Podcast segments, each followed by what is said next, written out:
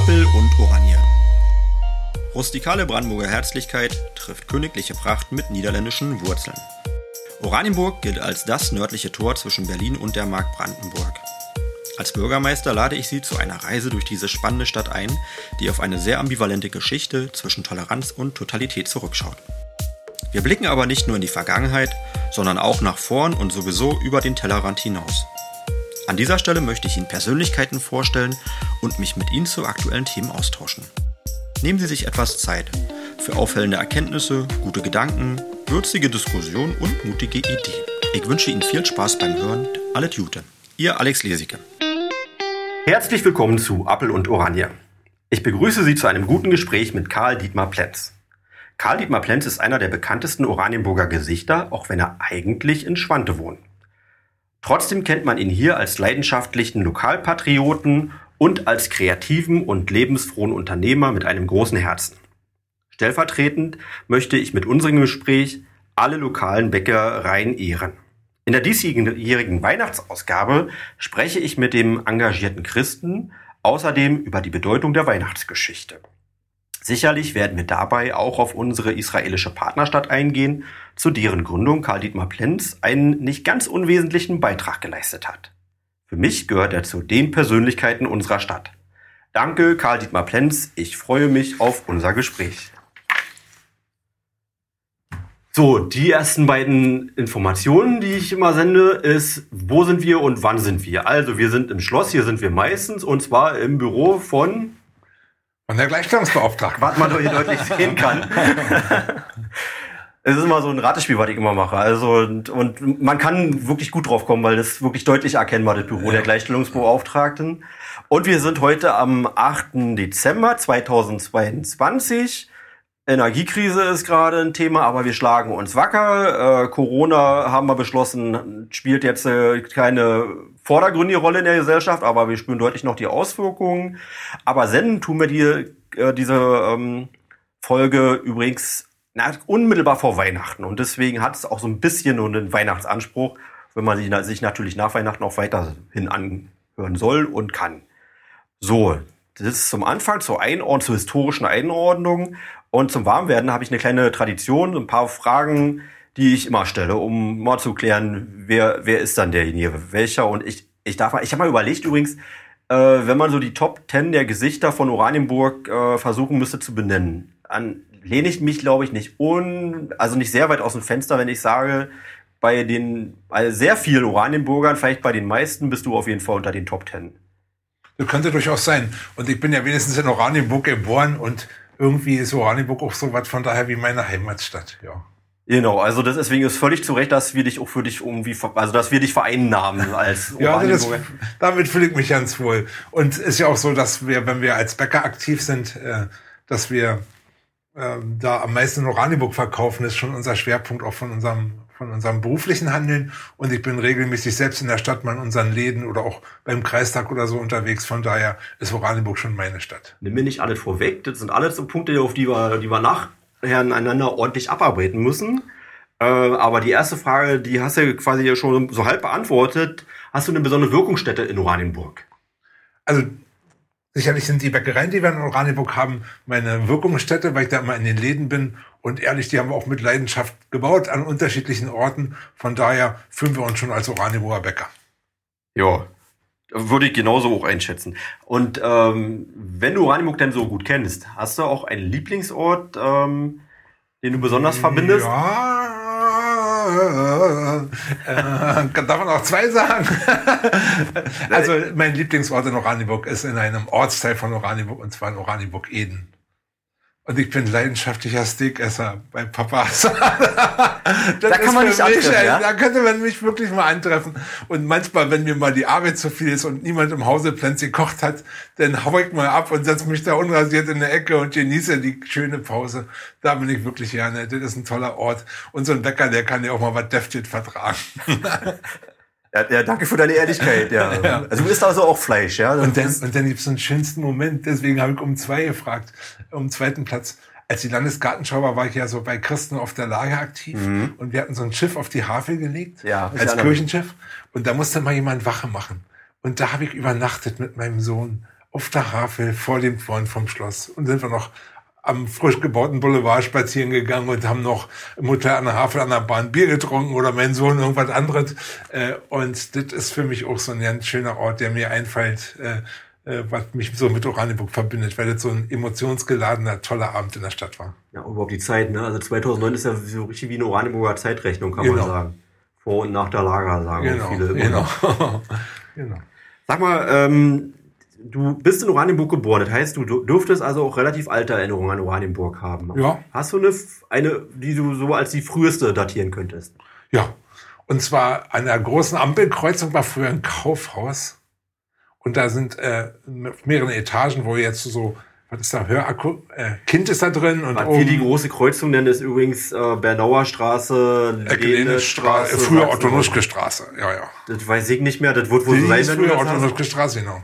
Also das ist immer so, die Berliner lachen immer ein bisschen, wenn wir sagen, das ist die große Kreuzung, aber ja, tatsächlich, man sagt ja die große Kreuzung. Na, und da war ich mit meiner Familie einkaufen und oben in der oberen Etage und da kann ich mich erinnern, dass meine Eltern auf immer weg waren. Das ist so eine ganz frühe Kindheitserinnerung, so auf einmal zu denken, ich bin ganz allein. Und dann das dazugehörige Glück, als sie mich nach wenigen Augenblicken wiedergefunden haben. Aber das ist so eine ganz, ganz frühe Erinnerung an Oranienburg für mich. Und die Partys bei unserer Familie, wenn Oma oder so Geburtstag hatte in der Bäckerei von meinem Onkel, äh, da am Kreisverkehr von Kaufland in der Kremnerstraße, ja. da war, hatte ich eine einen besten Freund, das war meine Cousine, die hat mich so ja mit aufs Klo genommen, so, wo man sonst eine Freundin nur mitnimmt und so. Wir waren so richtig so dicke, also so wirklich dicke, bis heute übrigens, wenn wir uns begegnen. Und äh, da haben wir tolle Partys gefeiert. So, das war ist auch eine schöne Erinnerung an ich meine muss Kindheit. ich muss mal nachfragen. Also Kreisverkehr bei Kaufland habe ich verstanden, aber wo, wo war da eine Bäckerei gewesen? Na, da ist ja der Kreisverkehr ja. und dann in der Kremner Straße, welche Hausnummer ist das? Elf oder sowas? Nee, da ist äh, früher... Über die, die Brücke rüber? Nee, nee, direkt am Kreisverkehr Kaufland. Also vis-à-vis -vis von der, äh, wie heißt die? Ähm, da ist so ein Torweg gewesen, da die ganzen Leute, die früher zum Stahlwerk gegangen sind, haben da bei meinem Onkel und bei meinem Großvater Brot eingekauft. An der Luisenstraße kann es sein? In der Kremnerstraße, in der Kremnerstraße. Da ging so ein paar, der Treppen, da ging so ein paar Treppenstufen hoch, da gab's Eis. Äh, da waren die Wurzeln von meinem Großvater, nicht von meinem Urgroßvater, aber von meinem Großvater, der hat da schon gebacken. Ich glaube, ich weiß, welche Haus du meinst, aber ich, ich glaube... Und das ist jetzt so mehr so ein, wie so ein Mehrfamilienhaus von außen, so ein großer Torweg, da wo Mehl angeliefert wurde und so. Aber das ist eine Bäckerei, die ist übrigens auch im Krieg stehen geblieben, glücklicherweise. Hatte nur ein bisschen äh, so Schaden genommen, aber ist heil geblieben. Und da haben wir als, habe ich als Kind immer gefeiert bei meiner Familie. Das ist auch eine ganz frühe Erinnerung.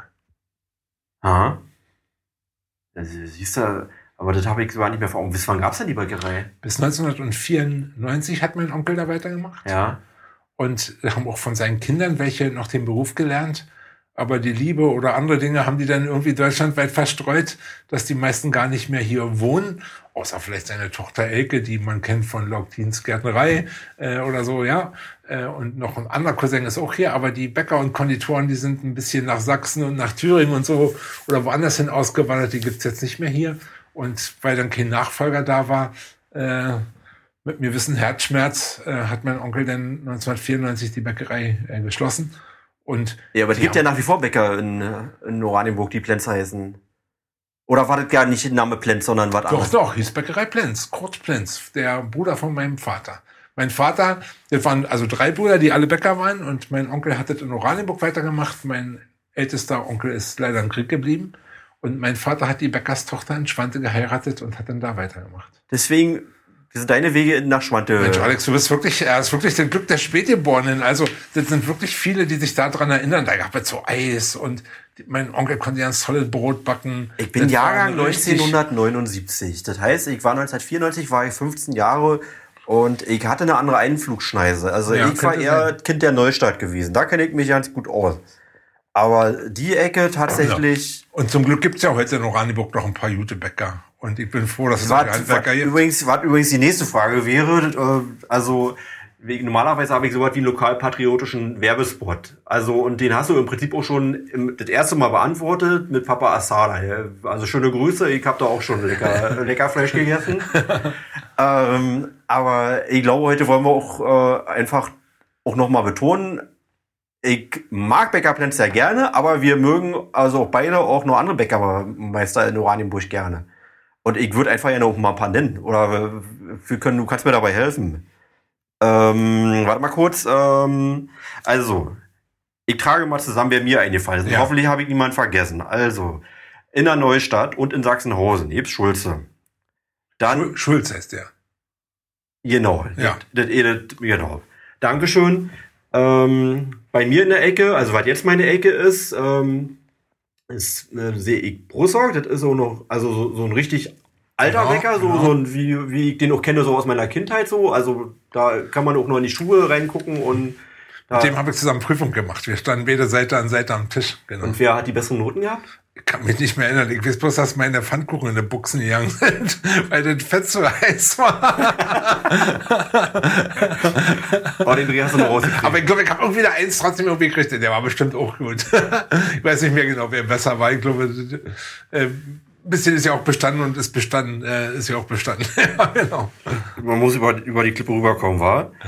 Ähm, dann habe ich hier in der Ecke, also im, im Zentrum sind wir gut gesegnet irgendwie auch, ne? Also Bäckerei oder Konditorei muss man sagen, Void. Genau. Da sind wir auch gerne übrigens. Also manchmal dann schaffen wir bis in die Hafenstraße, manchmal bleiben wir bei Void schon hängen und manchmal komme ich auf dem Weg von zu Hause, muss ich bei Prosoc irgendwie anhalten. Und das, also kenne ich ja wie beim Kuchenbazar, ist dann mal gut, wenn man verschiedene äh, Kuchen von verschiedenen Genau. so, dann habe ich die nämlich. Dann habe ich auch noch mal überlegt in den, in den Ortsteilen, also gerade SWZ, Stadt äh, Schmachtnamen, Wensickendorf und Zehlendorf, bin ich jetzt zugegebenermaßen jetzt nicht so häufig, aber da ist Bäckerei Langhoff äh, Genau. in Wensickendorf, die darf man nicht vergessen. Und na, Richtung Süden ist Grüners reingewachsen. Genau. Und wo man auch sehr gut übrigens auch brunchen kann, bei euch kann man auch schon frühstücken. Ja. So, und damit habe ich jetzt erstmal die Lokalen. Und, und dann gibt's noch ein paar große, die es überall gibt und auch in den Märkten. Und ich muss mal so sagen, ich empfinde das, dass das eine besondere, eine Besonderheit von Deutschland ist, dass wir so eine Backkultur haben, so viel Bäcker gibt. Wir im Deutschen Innungsbäcker haben ja mal unsere Brote zum weltimmateriellen Kult- Weltkulturerbe angemeldet. Und da sind über 3200 Sorten Brot zusammengekommen. Und ich hoffe, dass die Deutschen das auch in der nächsten Generation weiter schätzen, dass es diese Vielfalt gibt, auch mal gerade von dem kleineren Bäcker, der manche Sachen besonders toll kann oder so ein altes Hausrezept hat, weil das ist wirklich toll und ich hoffe, dass das wirklich erhalten bleibt, auch wenn Bäcker das im Moment nicht so ganz einfach haben, in Deutschland äh, handwerklich zu produzieren. Aber apropos Weltkulturerbe, kann ich, erinnere ich mich richtig, dass jetzt gerade vor nicht allzu langer Zeit das Baguette Ja, die Franzosen haben nachgezogen und das Baguette hat jetzt auch geschafft. Die haben es auch geschafft, ja. Ja, die haben es auch geschafft. Aber wir als Innungsbäcker sind schon ein paar Jahre dabei. Und ich war auch mit beteiligt, deswegen weiß ich das noch so gut. Und zum Beispiel unser Champagner-Roggenbrot äh, ist mit auf der Liste der, der, der vielen Brotsorten, die es deutschlandweit gibt. Champagner-Roggenbrot, ja. Achso, das, das ist, wir bauen ja mit unserem Landwirt Thomas Richter entspannte eigenes Getreide an und unsere Roggenvollkornprodukte sind alle aus so einer alten Sorte. Ach, ihr seid auch noch verdrahtet miteinander. Thomas Richter war mal mein Chef gewesen, was du äh, Genau. weißt. Also Schwante bin ich ja auch ein bisschen vernetzt gewesen. Na, und äh, wir verbrauchen alle seine Eier aus dem Hühnerstall und arbeiten zusammen, was geht. Ja, die hat er ja noch nicht so lange. Ja, aber das ist auch ein tolles Produkt, gerade, also sag mal, im Kuchen. Der hat so mo- mobile Eierwagen, muss man Ja, jetzt mal. Auch wenn das jetzt ein bisschen Richtung Schwante geht, Ja. aber äh, kann man trotzdem mal reden. Das ist der Typ, der mit den Waffer, Wasserwürfeln, ne? Ja, der hat, genau. Und äh, das ist so, also wenn man jetzt im Kuchen die Eier hat, dann merkt man nicht so, aber wenn man zum Beispiel ein Rührei isst und dann ist so ein, Ja. so ein Weideei, so ein frisches, das ist einfach zu merken. Da sind wir froh, dass wir die mit anbieten können. Und mit dem zusammen machen wir also auch Getreide seit vielen Jahren, nicht erst seit die mit hip ist, sondern schon seit dem Jahr 2000, 2002, glaube ich. Und wir haben gemeinsam sind wir in so einen Verein eingetreten, der sich um die Erhaltung alter Nutzpflanzen kümmert. Und da haben wir so eine alte, seltene Sorte gefunden, Jägers Norddeutscher Champagnerrocken. Und seitdem bauen wir den an und haben dadurch eine schöne regionale Spezialität. Deswegen Champagnerbrot, ja? Deswegen heißt es Champagnerrockenbrot. Man hat ja erstmal eine andere Assoziation. Genau. Und äh, der Name war bestimmt ausschlaggebend, warum wir das Saatgut gewählt haben. Aber eigentlich, äh, wenn man da recherchiert, ist es so, dass vermutlich mal Hugenotten, äh, als die in, in Preußen nach dem Edikt da gesiedelt haben, äh, dass die Getreidesorten mitgebracht haben. Und da war so ein äh, französischer Landrocken, den man dann Champagnerrocken nannte, mit dabei. Und der ist verdrängt worden von kürzeren Sorten, also wo der Halm nicht mehr so lang ist, weil man das Stroh nicht mehr so brauchte. Und äh, die gezüchteten Sorten sind auch ein bisschen ertragsreicher. Aber genau das macht vielleicht den Charme vom Champagnerrocken aus, dass der nicht so hochgezüchtet ist wie so eine holländische Tomate, die so schön glänzt, sondern ist mehr so diese kleine, äh, dieses kleine Korn, was dann ein bisschen mehr Nährkraft hat. Genau, das benutzen wir. Schöne Grüße an Thomas Richter. Der hat übrigens auch ein Typ ist, also ein ja. richtiges Original. Leider, leider auch kein Oran. Also den kann man wirklich nicht verändern. Der ist nur Klarschwante. Na, wenn ihr weiter so wächst, wer weiß, was noch kommt. nee, ich will auch keine Ängste schüren. Ne? Also alle mal vorsichtig, wenn ich irgendwelche komischen Bemerkungen mache, auch wenn sie witzig gemeint sind. äh, die letzte Eingangsfrage hast du so was wie ein Lebensmotto, eine Regel Nummer eins. Hm. Hm. Also ich hätte eine, die ist aber ein bisschen lang, aber die kommt wirklich von Herzen. Ich bin ein engagierter Christ, du hast es eingangs schon gesagt.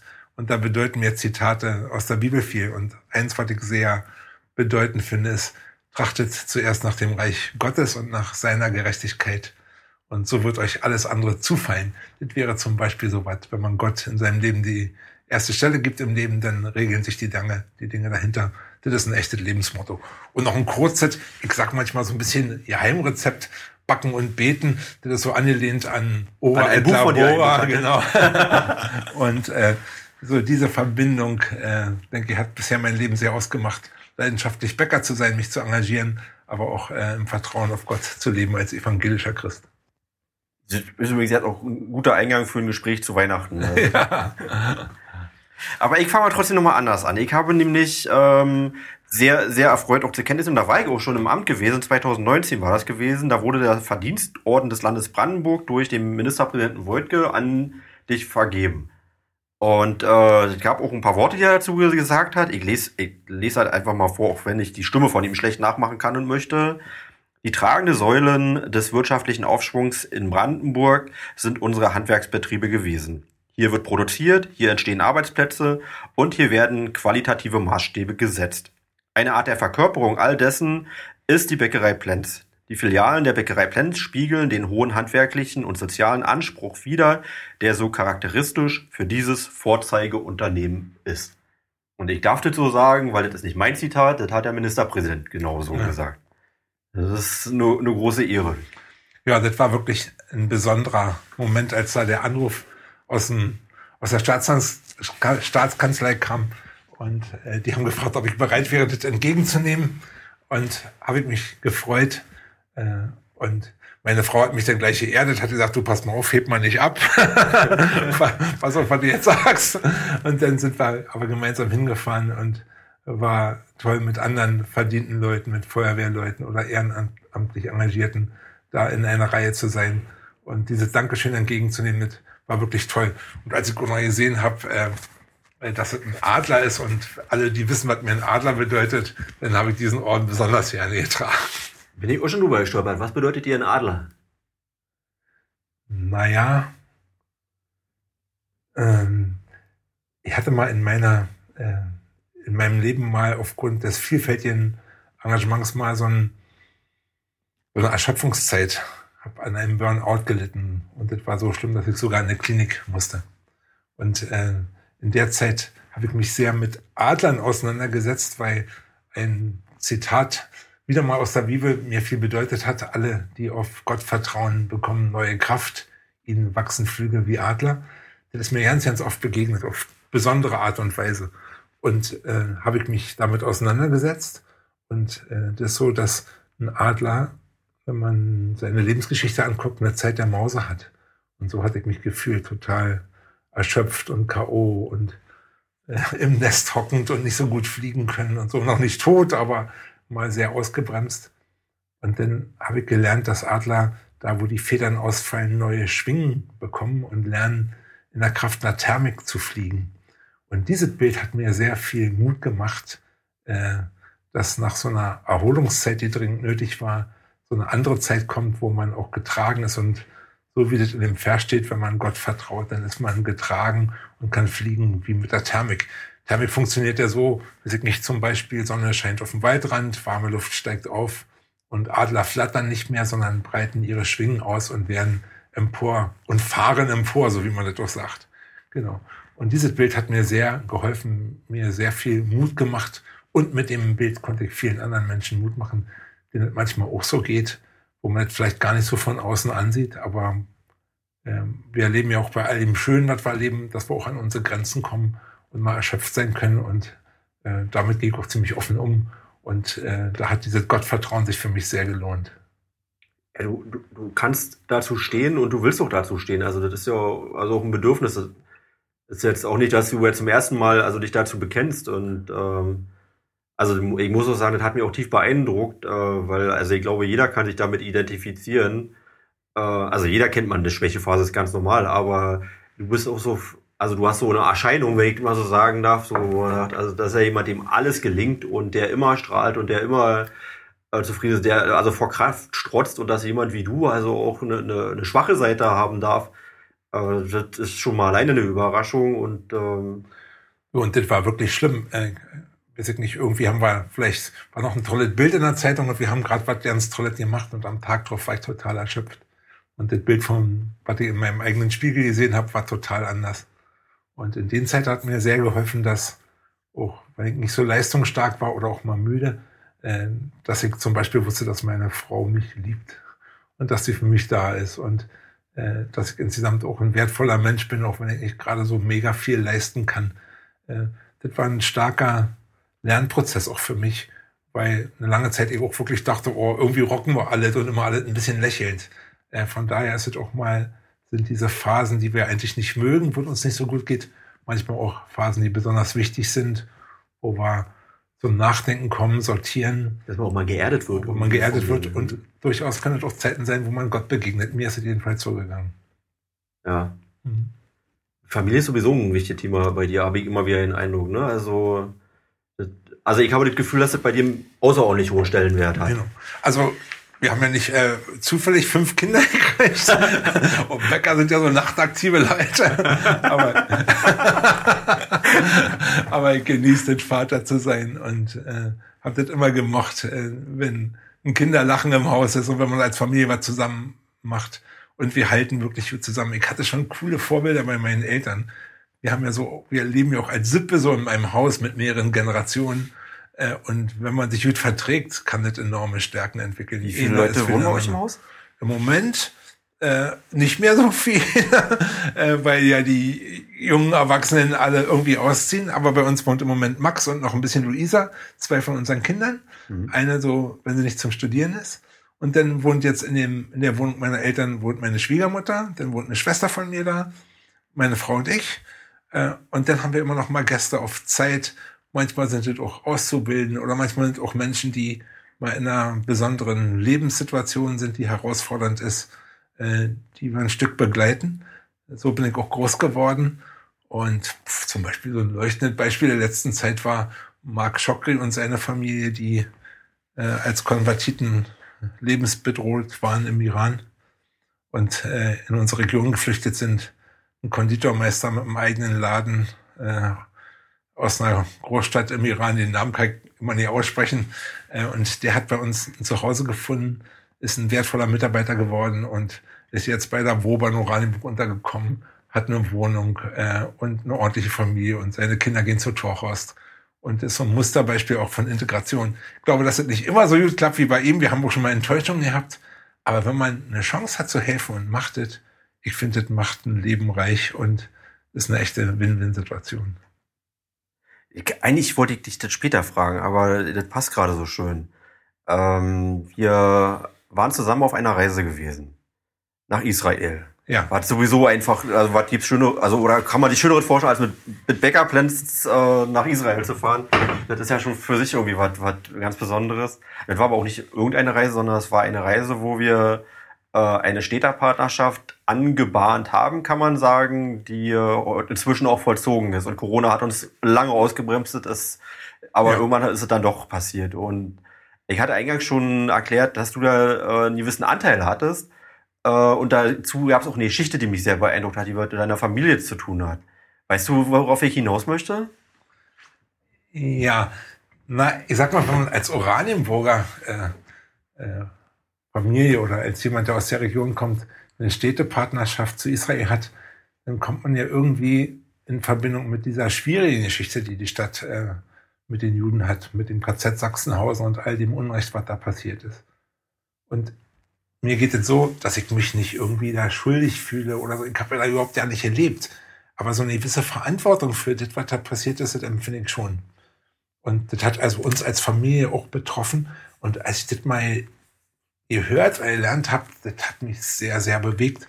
Und zwar in schlimmsten Kriegszeiten war äh, meine Oma Käthe Plenz mit ihren Töchtern alleine und musste irgendwie die Bäckerei rocken. Und das war so schwer zum Überleben. Mein Opa war gestorben, weil er kein Insulin hatte. Die Söhne waren zum Volkssturm oder an der Front. Und äh, das war so schlimm. Und in ihrer Not, um irgendwie zu überleben, hatte meine Großmutter sich an, wie ist das damals, Arbeitsdienst oder so gewandt und hat einen Häftling äh, angefordert, der mit in der Bäckerei arbeitet. Und war also auch mit Träger dieses Systems, was ein großes Unrechtssystem damals war. Und denn die Schilderung von ihr, so diese Angst, wir holen einen Verbrecher ins Haus und wir unterschreiben hier unten rechts, dass wir uns an die Regeln halten, das war für die engagierte Christin nicht ganz so einfach. Und dazu hat gehört, dass es keine sozialen Kontakte geben sollte und alles sowas, sondern dass er nur zum Arbeiten kommen sollte und dann wieder gehen sollte. Und dann war das so, dass wenn die Familie sich zum Essen getroffen hat, das war ja immer in Notzeiten der Bäcker da gut dran, dann hat, haben die Arbeiter natürlich auch was bekommen und der musste aber in der Bäckerei bleiben, weil das so in den Richtlinien war, die damals gültig recht waren, wenn man so jemand angefordert hat. Und dann hatte meine Familie beobachtet, wie dieser holländische Konditor, der so humpelnd war schon, ähm, wie der vom Ofen saß und äh, in die Gebet gesprochen hat und Gott so von Herzen, dass man jetzt richtig sehen konnte, gedankt hat, dass er was zu essen hat und dass er am Warm war. Und diese Verbindung über den Glauben hat unser ihn und unsere Familie sehr nahe gebracht. Das Vertrauen gewachsen ist auch wechselseitig. Und äh, das war dann später so, dass der so glücklich war, als Häftling in Sachsenhausen immer noch zu essen zu haben und im Warmen arbeiten zu können und dennoch mit Menschen, die fair mit ihm umgegangen sind, dass es ein Teil dessen war, dass er überlebt hat. Und als dann die Todesmärsche äh, eingesetzt sind, ist meine Großmutter zur Fluchthelferin geworden und hat ihm einen Rucksack gegeben. Und wenn so Brötchen übrig blieben, hat man ja nicht weggeworfen, sondern man hat die so auf dem Ofen getrocknet, Semmel gemacht äh, der konnte dann auch nicht mehr schimmeln oder so und hat das dann wieder mit einem Teig verarbeitet oder so. Und da hat sie ihm einen Sack voll getrockneter Brötchen gegeben und dann ist dieser humpelnd äh, zurück in seine Heimat gelaufen.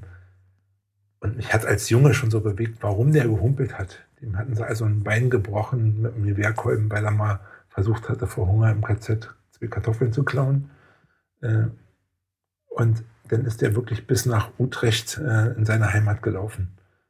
Ich bin dem Mann später begegnet. Das war so unser Onkel aus dem Westen. Und das war für mich sehr berührend, dass diese verfeindeten Leute, diese ehemaligen Holländer und die Deutschen, dass sie trotzdem in der größten Not Freunde waren. Und das Glaube so ein verbindet Element gemacht hat, äh, dass die Vertrauen gewonnen hatten. Wir haben auch rausbekommen, dass er kein Schwerverbrecher war, sondern sein Vergehen war, dass seine Familie ein jüdisches Mädchen versteckt hatte äh, vor den Nazis und deswegen wurde er inhaftiert. Und ein glücklicher Teil dieser Geschichte ist, dass ähm, das Mädchen überlebt hat äh, aufgrund des Einsatzes der Familie. Konnte irgendwie, mussten noch andere helfen, aber die haben eben in der Zeit, als es so dramatisch war, ihr geholfen. Und der später mal gekommen, ich habe ihn kennengelernt und er hat mir äh, Kaugummis mitgebracht und vielleicht ein Matchbox-Auto und meine Schwestern haben ein paar Trumpf, äh, Strumpfhosen gekriegt und ich werde nie vergessen, wie er hier in Oranienburg da beim großen Parkplatz äh, im Intershop für uns eingekauft hat und die Männer haben eine Flasche Dujardin gekriegt und haben schön den Weinbrand zusammen getrunken. Das sind so Bilder, die ich habe. Äh, und dann hat er einmal meiner Schwester ich war damals ein bisschen in so ein Poesiealbum zu haben, also als es noch kein Instagram gab, ja, hat man solche Sachen gemacht.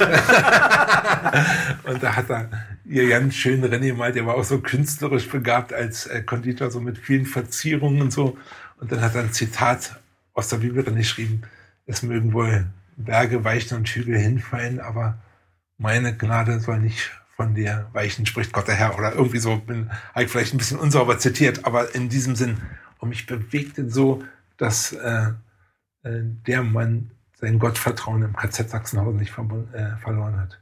Und diese Geschichte aufzuarbeiten und in meiner Generation einen Beitrag zu bringen, dass sich sowas nicht wiederholt, das unseren Kindern zu lernen, dass wir mit den anderen Ländern in Freundschaft leben, so gut es irgendwie nur geht, war eins meiner Motivationen, warum ich gerne mit nach Quajonal fahren bin, äh, um da die Städtepartnerschaft mit äh, anzuschieben. Und was ich noch ergänzen muss, also es gab eine Zeremonie. Erstens noch kleine Randnotiz, du bist auf eigene Kosten gefahren, ne? Nur das äh, der ja, unterscheidet die beiden Meister. Der Bürgermeister ist auf Stadtkosten gefahren. der Bäcker, nee, Spaß beiseite. Aber jedenfalls gab es eine Zeremonie ähm, und also die war für mich sehr bewegend gewesen. Also wir haben erstmal schon irgendwie erlebt, dass wir sehr herzlich willkommen sind. Also man weiß ja nicht, auf was man sich einlädt. Wir uns eher ein bisschen freundlich distanziert und höflich und ähm, aber alleine schon die Einladung war ja ein sehr freundliches Signal und alles, die Gesten, die wir erlebt haben, waren, waren sehr freundlich gewesen und sehr beeindruckend. Also man hat gemerkt, da ist ein Partner, der, der auch wirklich will und ähm, das hat mich wiederum sehr glücklich gemacht, weil das auch sehr viel Engagement äh, irgendwie auch gewesen ist, jemand zu. Und wir hatten noch ein bisschen Dampf, dass es was wird. Weil wir wussten, andere hatten sich noch beworben um eine Städtepartnerschaft. Ne? Tatsächlich gab es vorher eine andere Stadt, die Kontakt mit mir aufgenommen hat und meinte, wir hätten da gehört, ihr seid da dran. Aber wir waren vorher schon dran. Genau. Da hat gesagt, ja, alles Gute, wir versuchen trotzdem unser Glück. und also ich vermute, dass das äh, eine, eine Rolle hat gespielt, äh, dass wir gerade unsere historische äh, Hintergründe, das ist halt einfach auch äh, eine Verbindung. Zweitens ist Is also äh, in Israel ist Berlin ist einfach der eine der beliebtesten Städte überhaupt. Also das ist ein kleiner Joker, den wir glaube ich nebenbei auch noch gehabt haben. Aber ich glaube auch äh, tatsächlich, dass so die, die zwischenmenschliche bei uns hat, hat irgendwie gefunkt und also die Zeremonie, auf die ich hinaus wollte, du hast dann äh, einen Text Hebräisch dann auch noch zitiert. So, da habe ich vorher, hab ich vorher, stramm, geübt, ja, hab ich vorher richtig geübt. Aber alle waren beeindruckt und ich habe auch gesehen, auch die Bürgermeisterin Shoshi, die hatte Tränen in den Augen. Und also du hast es auch so mit deiner typischen Art so, so authentisch und so. Also man hat gemerkt, das ist jetzt ein ganz besonderer Moment, der in die Stadtchronik eingehen sollte. Und deswegen Alleine. Na, ich hatte, das war ja so, ich hatte kurz vorher konnte unser Bundespräsident Steinmeier äh, erstmal, glaube ich, in Bad Jaschem Yad Vashem. Äh, sprechen. Und seine Rede habe ich mir angehört und habe äh, seine Eingangsrede auf Hebräisch mir angehört, im Netz runtergeladen und habe das so in Lautschrift umgeschrieben. Er hat so gesagt, Baruch, Ata, Adonai, Hino, Melech, Alam und so weiter. Äh, war so ein äh, hebräisches Gebet. Und das hatte ich äh, ihm nachgesprochen und auswendig gelernt, so gut wie das ging. Und bei dem schwersten Wort Cecelerano oder so, da haben mir die Israelis geholfen und haben mich schmunzelt, weil sie wussten, dass das so ein Zungenbrecher ist. Äh, aber das hat irgendwie Herz gebracht. Und für mich war das so, dass ich das auch so gesagt habe, dass es mir wirklich ein Herzensanliegen ist, diese Partnerschaft. Und ich hatte äh, bin ich wieder bei meinen christlichen Wurzeln, aber die waren wirklich auch ein weiterer Motivator. Es gibt in den alten Schriften, in den heiligen Schriften der Juden, gibt so eine Stelle, wo steht, dass die Söhne ihrer Unterdrücker gebeugt zu ihnen kommen und sagen, ihr seid äh, die Stadt Israels, das heilige Jerusalems oder irgendwie so, so ein, äh, dass die sich sozusagen entschuldigen, die Söhne von denen, die sie verfolgt haben. Und ich habe gesagt, wir könnten, hätten die Chance heute mit unserer Städtepartnerschaft solche alte Prophetie der jüdischen Schriften erfüllen, indem wir äh, als die Söhne der Unterdrücker kommen und sagen, ey, wir wollen eure Freunde sein und wir wollen in unserer Generation in Frieden leben. Das war für mich so ein besonderer Moment, da hat irgendwie die Luft geknistert. Das war irgendwie äh, wie so ein göttlicher Moment, da war irgendwie eine besondere Atmosphäre im Raum und ich glaube, das haben ganz, ganz viele wahrgenommen und waren in Tränen aufgelöst. Und die Umarmung der Bürgermeisterin, die bleibt für mich auch unvergessen, weil die hat mich ja nicht mehr losgelassen und war so, da ist so das Herz, der Funke von Herz zu Herz irgendwie übergesprungen. Genau. Ja, das war so. Die Na, und du mit deiner Fahrradtour, das hat natürlich auch äh, äh, große Aufmerksamkeit erregt. Da hat man gesehen, dass es nicht nur eine tolle Idee im Moment ist, sondern dass auch schon von einer Jugend an die Verbindung nach Israel äh, irgendwo zu deiner Biografie gehört. Ja. Das wird bestimmt ohne Rolle spielen. Also, dass ich das wirklich ehrlich meine, das hat mir, ich glaube, das, das konnte ich vermitteln. Also, ja. dafür hat mich auch schon zu, zu viel verbunden mit denen. Aber, ja. aber dieser eine Moment, also das war der Moment, den du ja. gerade beschrieben hast. Ja. Das war, ja, da haben wir alle einmal durchatmen müssen und äh, ja, ein bisschen zur Seite geguckt. ein Tränchen aus den Augen gewinnt. Und dann war irgendwie vollzogen gewesen. War klar, das mit uns das wird jetzt hier warten. Ja. ähm, ich möchte auch natürlich auch mit dir über, über Glauben sprechen. Äh, also mit wem, wenn nicht mit dir und wann, wenn nicht äh, zu Weihnachten. Aber ich würde vorher noch, noch zwei, drei andere Themen ansprechen. Äh, es ist ja unglaublich, wie vielschichtig du bist. Und äh, also du, du bist nebenbei gesagt auch äh, in der Politik äh, engagierst du dich. Also du bist ja der Netzwerker überhaupt, das, das ist bekannt. Ähm, aber wo bist du denn da und warum und mit welcher Motivation? Naja, zur Politik bin ich endlich gekommen, als unsere äh, älteste Tochter eingeschult wurde. Da äh, haben mich ein paar Leute mal gefragt, ob ich mich nicht an der Schule engagieren kann. Und dadurch, dass ich in unserer Kirche oder auch mit den Kirchen der Region immer mal so Zeltlager und solche Sachen gemacht habe, konnte ich eigentlich so das Programm für Grundschüler ziemlich gut und habe mich da mit eingebracht und das war irgendwie eine richtig tolle Zeit. Und äh, durch dieses Engagement äh, sind die politischen Vertreter aus Oberkremer äh, auf mich aufmerksam geworden und haben mich geworben und ich habe irgendwie nicht so richtig Nein gesagt. Also ich habe, glaube ich, auch nicht so richtig Ja gesagt, aber auf einmal äh, war ich damit gewählt und bringe mich damit ein. Und für mich ist es toll, dass uns das in Oberkrämer gelingt, unseren Orto nach vorne zu bringen, auch wenn die Struktur so ein bisschen kompliziert ist durch die vielen kleinen Dörfer, die sich zusammengeschlossen haben. Äh, aber aber ich muss ja, also ich das finde, ist wir vertragen uns überdurchschnittlich gut und dadurch bringen wir auch was nach vorne. Ja. Ja, Obergräber ist euer Ort und euer Ort, also ich, ich, mir fällt selber schwer jetzt. Es sind sieben Ortsteile. Wird viele Fans, Marwitz, Eichstätt, Schwante, Bärenklau. Kann man jetzt sagen, Fehlefanz. alles ungefähr gleich, also ähnliche Orte. Ja, alle, alle kleinere Orte. Mhm. Und bei uns war die Frage bei der großen Reform, die es gab, äh, gehen wir zusammen auf Augenhöhe und äh, äh, machen das zusammen. Das hat bestimmt überwiegend Vorteile gehabt, dass das so ist. Vielleicht nicht nur, äh, weil wir erleben es ja auch, dass mal die Gefahr steht, dass wenn eine größere Stadt mit kleinen Orten zusammengeht, dass immer die Kleinen denken, oh, wir fallen hinten runter.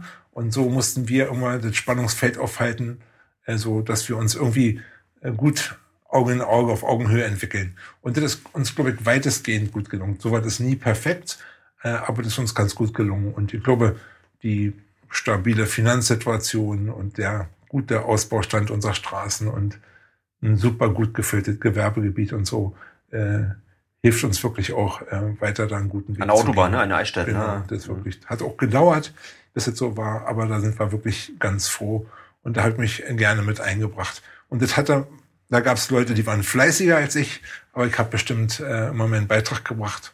Und wenn ich auch die Rolle eines Friedensstifters einnehmen konnte, die habe ich immer besonders geliebt. So, genau. Also Mediator. genau, so oder Gelegentlich braucht man das in der Politik. Genau, man genau. mag es gar nicht glauben. Ja, und dann politisch bin ich noch engagiert im Kreistag. Das ist eher ein bisschen ein Abenteuer für mich.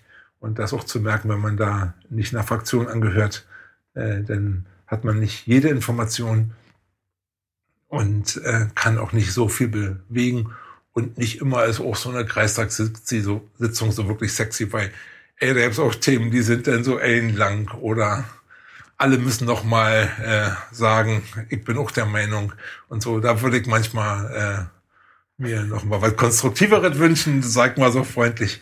Äh, aber ich denke auch, dürfen wir nicht vergessen, dass wir insgesamt auch mit unserem Landkreis gut aufgestellt sind, wenn man das im Verhältnis zu Deutschland sieht oder ins Verhältnis zur Welt.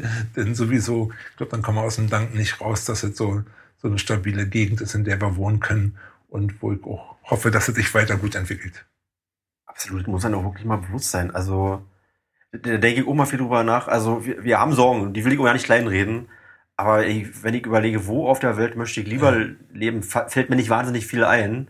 Und wenn ich mir überlege, in welchem Zeitalter würde ich lieber leben als in dem, fällt mir auch nicht so wahnsinnig viel ja. ein.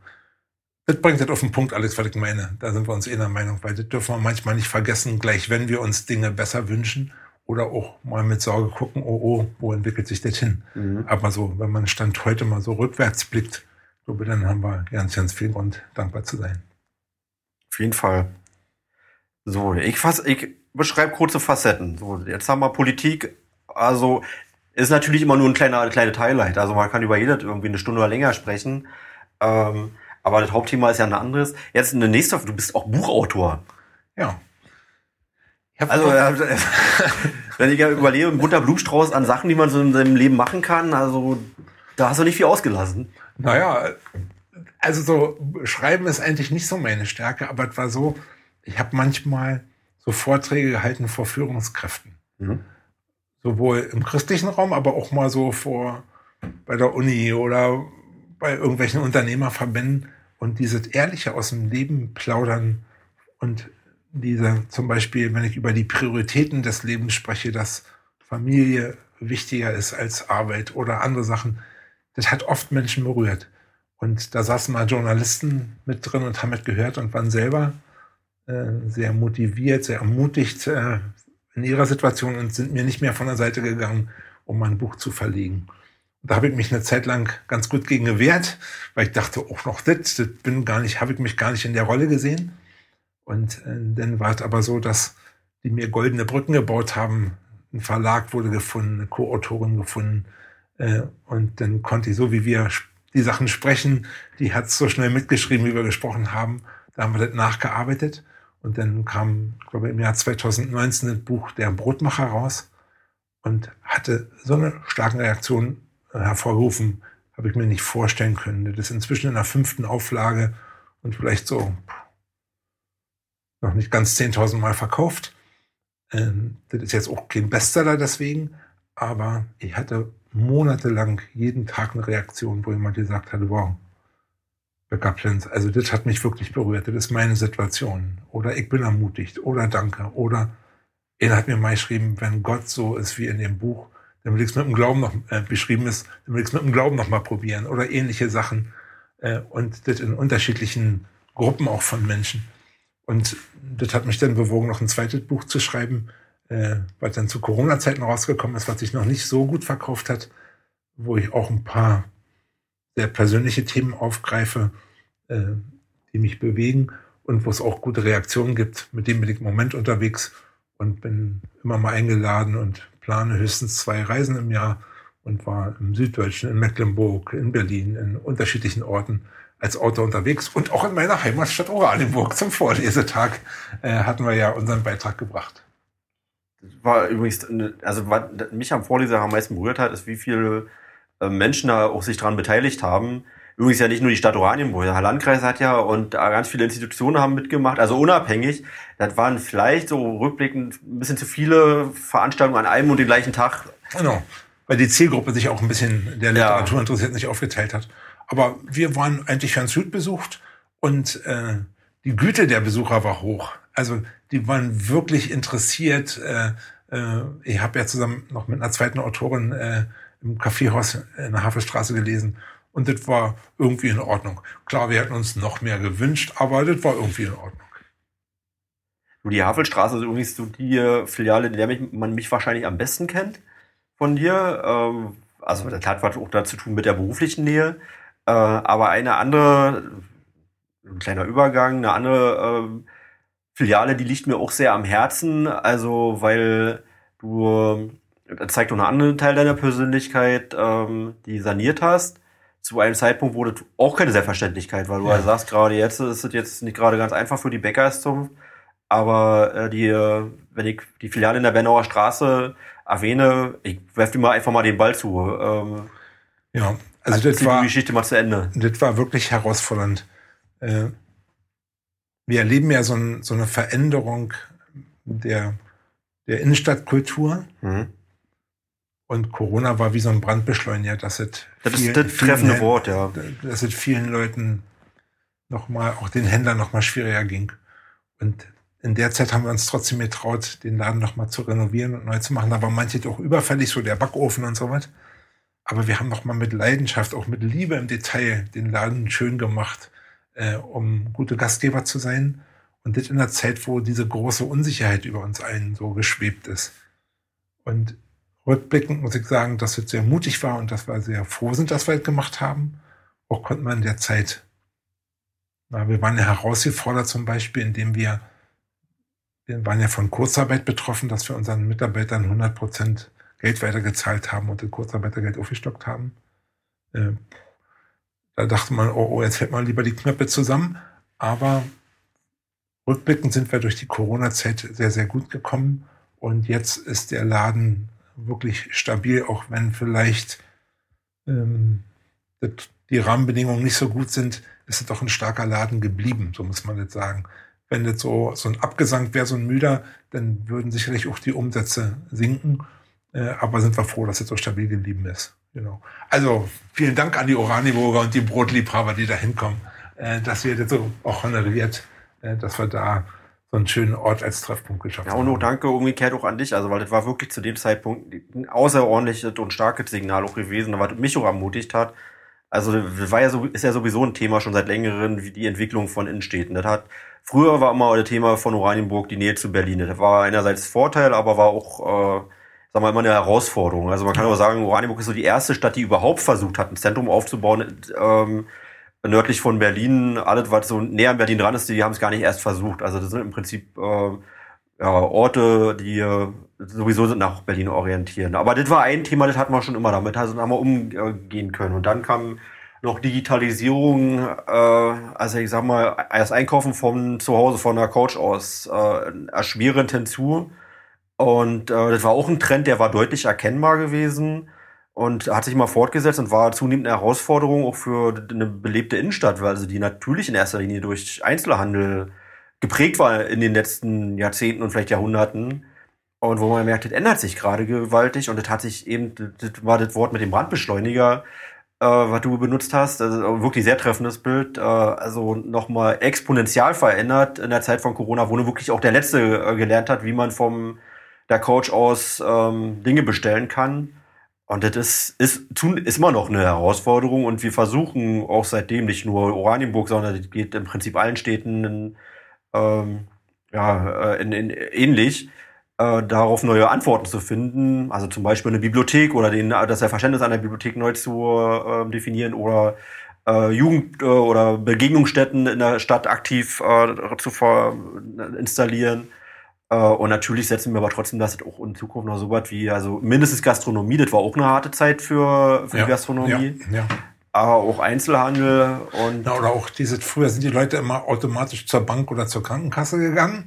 Dann waren sie in der Stadt Zack, immer mal unterwegs mhm. und haben dann mal schnell was mitgenommen. Mhm. Und jetzt gerade die Banken haben sich ja auch total geändert, weil sie bei ja, Wie viele Filialen hatten wir noch vor, genau. vor 15 Jahren? Also was haben wir jetzt noch? Also das, das ist auch ein großer Punkt, ja. Aber, aber ich glaube, dass wir bieten ja auch einen Onlinehandel an. Und jetzt in der Vorweihnachtszeit läuft es super, sich einen Stollen oder Dominosteine schicken zu lassen. Da ist ja auch die nächste Generation der Bäckerei Plans fit, das nach vorne zu bringen. Mhm. Äh, aber dennoch dieses, dieses Café als Treffpunkt, als, ich sag mal, auch den Restaurantbesuch von den Personen, die vielleicht nicht so ein großes Budget haben. Dann kann man schon mal eine Tasse Kaffee und äh, ein schönes Stück Sahneschnitte für, weiß ich nicht, 3,50, 4,50 oder so äh, das kann sich die aller, allermeisten leisten. Oder Mettbrötchen. Genau, und dann hat man so ein, hat man so einen Begegnungsort, äh, paar Freundinnen treffen sich und so. Von daher, die Rolle führen wir auch sehr, sehr gerne aus. Das belebt ja auch eine Stadt. Harter Schnitt. Äh, ein ganz großes Talent von dir ist auch bekannt. Also, äh, was sagst du zum Thema Skat? ja, also ich glaube, man braucht äh, Ausgleich und ich spiele wirklich gerne. Äh, also du bist aber berüchtigt, muss man leider sagen. Und, und äh, Skat spiele ich auch sehr gerne und bin mit unterschiedlichen Kumpels gerne mal zusammen.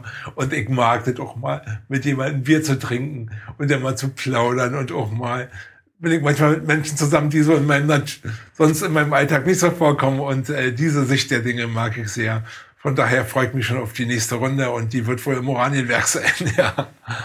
Und ich habe eine Entschuldigung, das ist übrigens auch die, die, ey, ich bin mir ja nicht sicher, also wo wir uns jetzt äh, ähm, näher kennengelernt haben, war vermutlich war das sogar über Skat. Ich glaube auch. Ich bin nämlich auch in eine Skatrunde reingerutscht, in der du auch gelegentlich warst und ich habe vor kurzem eingeladen, aber da warst du mit Bürgermeisterspflichten belegt. Das kommt auch gelegentlich vor. Ja. Aber gerade, also das Skat vermisse ich auch sehr. Ja. Und, und man muss auch man muss auch einfach wirklich auch, ähm, ich verbeuge mich in der Hinsicht, ähm, sagen, also du spielst immer ganz vorne mit. Das ist schon auch bekannt. Ja, also nicht so irgendwie nur, dass der Abend rum ist, sondern schon äh, auch mit einem gewissen Biss. Aber das mag ich so, wenn nichts wichtiger ist als auf der Welt wie das nächste Blatt. Oder? das mag ich, ja. So, und muss man auch mal sagen, ähm, ähm, ein anderes Talent nochmal von dir, aber das hängt dann wieder eher mit deinem Unternehmen zusammen. Äh, was mir aufgefallen ist, das heißt ja immer, warum ist denn der Skat schon wieder, der, der, der Skat, jetzt bin ich mal beim alten Thema, warum ist der Plan schon wieder in der Zeitung? Äh, das liegt auch ein bisschen auch, so, um einen Vorwurf, den man auch gelegentlich mal hört. Ähm, aber das liegt, glaube ich, auch ein bisschen daran, dass du, also Marketing machst du auch nicht ganz ungeschickt. Also, ähm, und manchmal verbindest du eben auch das Nützliche, also das Unternehmerische, auch mit dem Guten. Also und ja nicht so selten. Ja. Das ist auch so, also ich will ja das ja nicht einzelne Beispiele sagen, aber äh, das ist schon auch auffällig, dass wenn irgendwo mal ein äh, Kuchen gespendet werden soll, also das ist relativ vielleicht, äh, also dann weiß ich wenig Anrufe und das. Äh, Heute zum Beispiel Mosaikgymnasium, ja, also genau. Ja. Also das ist schon so, dass ich äh, dass ich eine verhältnismäßig ausgeprägte Öffentlichkeitsarbeit äh, lebe. Und für uns als Bäcker ist es ziemlich wichtig, irgendwie unseren Platz zu finden, neben den vielen Angeboten, die es durch Supermärkte oder Tankstellen oder was ich wem gibt. Und zum anderen mag ich das, äh, oft lesen wir in Zeitungen auch Sachen, die nicht so positiv sind. Das sind vielleicht manchmal auch die Schlagzeilen, äh, die uns runterziehen. Weiß gar nicht, was du meinst. bewusst, dem bewusst was entgegenzusetzen und zu sagen, hier passiert was Gutes, hier entsteht was Leckeres, hier kann man Freude haben, wenn man Kinder unterstützt oder wie auch immer. Ich glaube, das ist wie so ein Gen, was sich äh, durchzieht und was auch wie so ein Muskel, der auch ein bisschen trainiert ist, denn auch positive Nachrichten in die Öffentlichkeit zu bringen. Und ich glaube, das brauchen wir als Gesellschaft. Dafür möchte ich mich auch wirklich einsetzen. Und das ist durchaus auch eine Win-Win-Situation, dass wir dadurch in aller Munde sind im wahrsten Sinne des Wortes als Bäcker, aber das Werte, das mh, positive Sachen, das engagierte Hilfe, dass das wirklich eine Rolle spielt in unserem Leben. Dafür möchte ich mich gerne einsetzen. Wir haben jetzt in diesem Jahr zum, in diesen Wochen gerade ganz viel mit Weihnachten im Schuhkarton gemacht, wo in der Bäckerei über 600 Leute sich auch durch die gute Medienarbeit sich entschlossen haben, für Kinder in der Ukraine oder anderswo Pakete zu packen, um denen eine Freude zu machen in größten Notsituationen, da ein bisschen Hoffnung hinzubringen. Das finde ich wirklich stark. Dafür setze ich mich sehr, sehr gern ein. Apropos schwierige Rahmenbedingungen. Also jetzt haben wir über Corona gesprochen. Das waren zwei Jahre, die waren, also ich kann mich erinnern, ähm, gibt so ein legendäres Plakat von der äh, BVG in Berlin. Ähm, da ist, da steht drauf, die schönsten Momente im Jahre 2020 und darunter war einfach nur eine leere Wand gewesen. Und das war damals noch sehr lustig gewesen. Also ein Jahr, wo man einen Haken hintermacht. Dann kam 2021 das war ohne ganz einfach gewesen. Und dann war das Jahr 2022 und man dachte, okay, gut, äh, haben wir mal die Hoffnung, dass dieses Jahr dann Corona endlich ein bisschen eine untergeordnete Rolle spielt und wir wieder zurück zur Normalität finden. Und dann kam die nächste Herausforderung. Und ich kann für mich sagen, also der Sommer, der war, der war schwieriger gewesen als die Sommer 2020 und 2021, weil ich mir so viel Sorgen gemacht habe vor den Winter und toi toi toi bis jetzt kommen wir gut durch. Aber das war im Sommer noch überhaupt nicht zu spüren. Da dachte man, also jetzt äh, könnte hier Du, wir haben ganz ehrlich, äh, ich habe schlaflose Nächte gehabt, weil wir nicht wussten, wie wir erklären sollen, dass die Preise für ein Schwimmbad noch tragbar sind. Also da, wo mit den Energiepreisen, die wir hatten, oder die da zu dem Zeitpunkt in die Höhe geschnellt waren, da haben sich die äh, Subventionen für das Schwimmbad vervierfacht oder hätten sich vervierfacht, was jetzt nicht eingetroffen ist. Ja. Das ist aber noch nicht so lange her, dass ich, äh, also dass wir ernsthaft darüber gesprochen haben, wir müssen zumindest eine Szenario-Insolvenz von Naturmalitliste, die äh, das, das, das können wir nicht undiskutiert lassen. Und so sah der Sommer im Prinzip aus. Und ich bin froh, dass dann aber am Ende Richtung Herbst sich da auch, aber keine Sekunde zu früh, aber ich sag mal, ein paar Bundeshilfen noch gekommen sind. Und jetzt äh, fühle ich mich, stand jetzt äh, schon deutlich sicherer und bin auch, auch äh, zufrieden, wie wir gerade durchkommen. Aber ich kann mir vorstellen, dass das für ein Unternehmen wie eures, und das hört man auch von anderen Betrieben, Also bis hierher und äh, mit der, auch mit der Perspektive, die jetzt äh, auf uns zukommt und mit Inflation und äh, so Personalkosten, die sich dann auch dann wieder ähm, erhöhen werden, weil die Leute, die wollen ja auch leben und ähm, das äh, sind ja. knallharte Rahmenbedingungen. Wir Handwerksbäcker äh, in Deutschland haben vier Themen. Äh, Rohstoffpreise steigen irgendwie manchmal auch unlogisch. Das macht einen ja. auch ein bisschen wütend. Das, das kennen alle. Ja, und da haben wir auch ein bisschen strategisch eingekauft und so. Das ist eh ein Punkt. Der zweite Punkt ist, gibt eine gewisse Kaufzurückhaltung von Menschen. Und der hat in sich ja auch ein paar gute Aspekte. Das wird weniger weggeworfen. Menschen kaufen bewusster ein. Das finde ich wirklich sehr gut. Aber wir vermissen natürlich auch mal die Rentnerin, die sagt, sie kann mir nicht mehr jeden Tag oder nicht mehr den Bäcker leisten. Das ist also auch schmerzlich. Das merkt ihr, dass, dass wir ein paar Kunden verloren haben. Und dann kommt das Thema Energie, was viele Bäckereien sehr betrifft. Aber da muss ich jetzt nochmal an der Stelle sehr ausdrücklich sagen, bei unserer Firmenfeier im Herbst habe ich mich vor meine Mannschaft gestellt und habe gesagt, ich stehe hier voller Demut vor euch. Und ihr wisst, wir sind ja so eine Unternehmerfamilie, die beten. Und bei dem Thema haben wir irgendwie so weit wie Gottes Segen erlebt. Wir hatten den großen Mut im Jahr 2020, aufgrund von guter Beratung von den Stadtwerken Oranienburg übrigens, den Mut, äh, Energie einzukaufen für mehrere Jahre. Millionen Kilowattstunden. Und das war, das hat wirklich jeder gemacht. Aber Zu einer Zeit, wo der, der Preis schon nach oben gegangen ist. Nee, ne? wo der Preis noch ganz unten war, wo noch keine Krise, wo noch keine richtige, mal Corona war schon irgendwie ein bisschen da, aber keine Krise abzusehen war davor.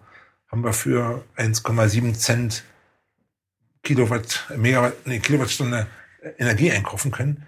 Weil, und da haben wir auch gesagt, was, wie könnte es noch billiger werden? Und das habe ich wirklich so als Segen erlebt, dass es jetzt stabil ist und dass dieses Thema uns ganz wenig trifft. Es trifft uns an manchen Standorten und es trifft uns bei Diesel, aber wir als Bäckerei Plenz sind in Bezug auf Energiekosten gut durchgekommen. Dennoch äh, waren die Lohnkosten und liebe Grüße an die Stadtwerke. Äh, ja, liebe Grüße an die Stadtwerke. Vielen Dank, Herr Nickel und Co. Das habt ihr wirklich toll gemacht. Äh, äh, dass wir da äh, die, die, die Personalkosten haben uns getroffen und wir haben das Geld, was theoretisch jetzt wäre, genutzt, um nochmal intensiv in erneuerbare oder äh, regenerative Energien zu investieren. Da gibt's gerade eine Baustelle, wo wir nochmal konsequenter als zuvor auch Gas äh, nachnutzen und so weiter, um irgendwie für die Zukunft aufgestellt zu sein. Also Geld ist schon irgendwie weggegangen, weil das Bauen auch so extrem teuer geworden ist.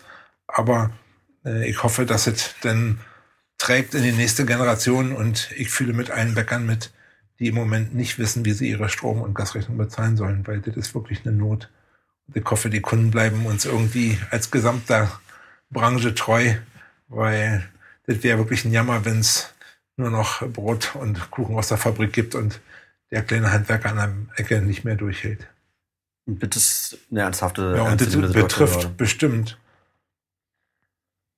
in Oberhavel kenne ich im Moment nur ein oder zwei, die das so sehr stark betrifft. Einer hat schon zugemacht, die Bäckerei Müller. Äh, und ein anderer spricht laut darüber. Aber auch in der Stadt Berlin haben traditionelle Handwerksbäcker zugemacht, wie zum Beispiel, war das heute der 15.? Nee, nächste Woche Bäckerei Hillmann, Familienbäckerei Hillmann, so vielleicht acht oder zehn Läden. Oh, das sind so Kollegen, wo man dachte, da ist die Welt noch in Ordnung. Aber da gibt es eben jetzt solche Veränderungen. Hm. Hm. Um schwere Zeiten durchzuhalten. Da hilft dir, also du, du hast es schon am Rande oder nicht am Rande immer wieder erwähnt und das ist, äh, dafür bist du auch bekannt. Ähm, dein Glaube. Es ist schwer in dem Format über Glauben zu sprechen, ähm, also auch für mich in meiner Rolle. Und trotzdem ist ähm, auch äh, Glauben, es sind Christen und die sind Kirchen, äh, sind ja ganz wichtiger Partner in der, in der Stadt und ähm, also ein ganz wichtiger Verbündeter auch für das soziale Leben und also persönlich, ich bin auch bekennender Christ. Äh, wir haben unterschiedlich, also sind wir halt in zwei verschiedenen Konfessionen, evangelisch sind wir beide. Ja. Kannst du mir nochmal erklären, was der Unterschied ist zwischen, du bist in einer Freikirche und ich bin äh, also normal äh, evangelisch konfessioniert in der Nikolaikirche. Was, ja. was ist der Unterschied? Na, der Unterschied, wenn man jetzt mal so auf die Äußerlichkeiten guckt, ist, dass es eine andere Organisationsstruktur ist. Äh, in der Freikirche gibt es keine Kirchensteuer oder gibt es keine Pastoren oder gibt es vielleicht auch im Glaubensstil oder in der Theologie ein paar Unterschiede, die man so. Äh, Wenn es bei euch keine Pastoren gibt, wer, wer, wer leitet den Gottesdienst? Äh, das ist so, dass in so einer Gemeindeform wie ich bin, in so einer evangelisch-freikirchen Gemeinde, dass es da durchaus auch Gemeinden gibt, die haben Pastoren, aber in solcher Brüdergemeinde, wo ich herkomme, gab es in der Vergangenheit keine. Und das ist im Moment sehr in der Veränderung. Die Kirche ist sehr gewachsen. Gerade in der letzten Woche sind noch mal eine Familie und andere Leute, neun neue Leute dazugekommen, äh, die sich der Gemeinde angeschlossen haben. Das ist wirklich äh, toll. Und das ist ehrenamtlich kaum noch zu stemmen. Und ähm, das heißt, das aus der Gemeinde selber kam dann der Gottesdienst. Also ja, und dann der Gottesdienst wird gestaltet von Mitgliedern der Gemeinde, mhm. die am besten äh, ihren Gaben, ihren Fähigkeiten, in dem, was sie gut können, sich einbringen. Und das ist, glaube ich, eine der Stärken von solchen Freikirchen. Da sind, ist man also nicht nur als Gast da, sondern macht, man macht irgendwie mit oder die aller, allermeisten machen mit. Äh, das ist wirklich toll. Und bei uns ist es so, dass es, ich zum Beispiel ähm, vielleicht einmal im Monat leite einen Gottesdienst, so die Moderation. Predigen tue ich eigentlich sehr, sehr selten, nur bei uns zu Hause. Aber da gibt es ein ganzes Team, die äh, dann Predigen, die sind auch ausgebildet, manche haben auch eine theologische Ausbildung. Und wir denken gerade drüber nach, nochmal jemanden fest einzustellen, der auch so ein äh, Pfarrer oder Pastor für unsere Gemeinde sein kann, weil es kaum noch äh, zu leisten ist. Dann gibt es unterschiedliche Musikteams und äh, auch in den Zeltlagern, die wir machen, versuchen wir immer junge Leute nicht nur, dass sie eine abenteuerliche Woche haben, sondern dass sie auch gefördert werden, selber Verantwortung zu übernehmen für andere Menschen. Das ist ein ganz schönes Pro äh, Projekt. Und die Gemeinde in Schwante, in der du bist, die ist so ein bisschen verwandt mit der Gemeinde in der Lehnitstraße, richtig? Hm. Und zwar sind wir mal quasi so weit wie eine Tochtergemeinde gewesen wie die äh, christliche Versammlung in der Lehnitstraße. Und wir sind, haben jetzt auch viele Verbindungen, aber ein bisschen vom Stil haben wir uns auch ein bisschen unterschiedlich entwickelt. Äh, und äh, sind aber sehr, sehr befreundet. Und zum Beispiel diese Woche haben unsere Frauen zusammen eine große Adventsfeier gemacht. Oder gerade die Zeltlager machen wir miteinander, genau. Ich habe so ein bisschen Einblick mal gehabt, weil ich hatte auch mal in meinem Leben äh, sagen wir, mal, eine Lebenskrise. Und ähm, das ist äh, gut zehn Jahre her. Also da gab es eine Trennung und äh, eine Neufindung. Und in der Zeit äh, habe ich mit einem guten Freund, dessen Namen ich jetzt aber nicht erwähne, also wir haben uns ganz viel Zeit genommen und ich bin auch dankbar bis heute, ja später mein Trauzeuge geworden, als es dann wieder in die richtige Richtung ging. Ähm, äh, also auch über Glaube gesprochen, weil ich da auch ehrlich gesagt so eine gewisse Glaubenskrise hatte in der Zeit und ähm, ja, und er war eben auch aus, aus seiner Gemeinde oder ist nach wie vor in deiner Gemeinde und da äh, habe ich immer ein bisschen Einblick haben dürfen und habe auch ein paar Unterschiede bemerkt. Erstmal, das hat mich sehr beeindruckt, dass also auch die Gemeinde selber eine ganz andere Rolle spielt. In dem, den gibt's natürlich auch bei in, in, in meiner Kirche, also dass die Gemeinde das, das mitgestaltet, aber das ist irgendwie ein ganz anderes äh, Ausmaß. Der, der zweite Unterschied, der mir aufgefallen ist, äh, so die normale evangelische Konfession ist, ähm, also keine freie Kirche, das sind in der Regel historische Gebäude, in denen man ja. Gottesdienst. Also das hat natürlich auch was, aber war auch total beeindruckend, so ein äh, junger, heller Saal. Ähm, ähm, hatte auch eine sehr schöne, eine andere Atmosphäre gehabt, die mich sehr beeindruckt hat, auf jeden Fall. Und äh, hat mich aber am meisten beeindruckt. Nee, das, das ist noch ein Punkt, der mich beeindruckt hat. Ähm, das waren ganz, also alle Generationen. Es ist zugegebenermaßen in meiner Kirche die jüngeren Leute sind jetzt nicht überrepräsentiert in den, ähm, also ja, zu Weihnachten und ich gebe zu, äh, ich bin jetzt auch nicht jeden Sonntag in der Kirche. Ähm, aber das ist schon auch deutlich, dass so eher die äh, Lebenserfahreneren den, äh, die Kirche prägen.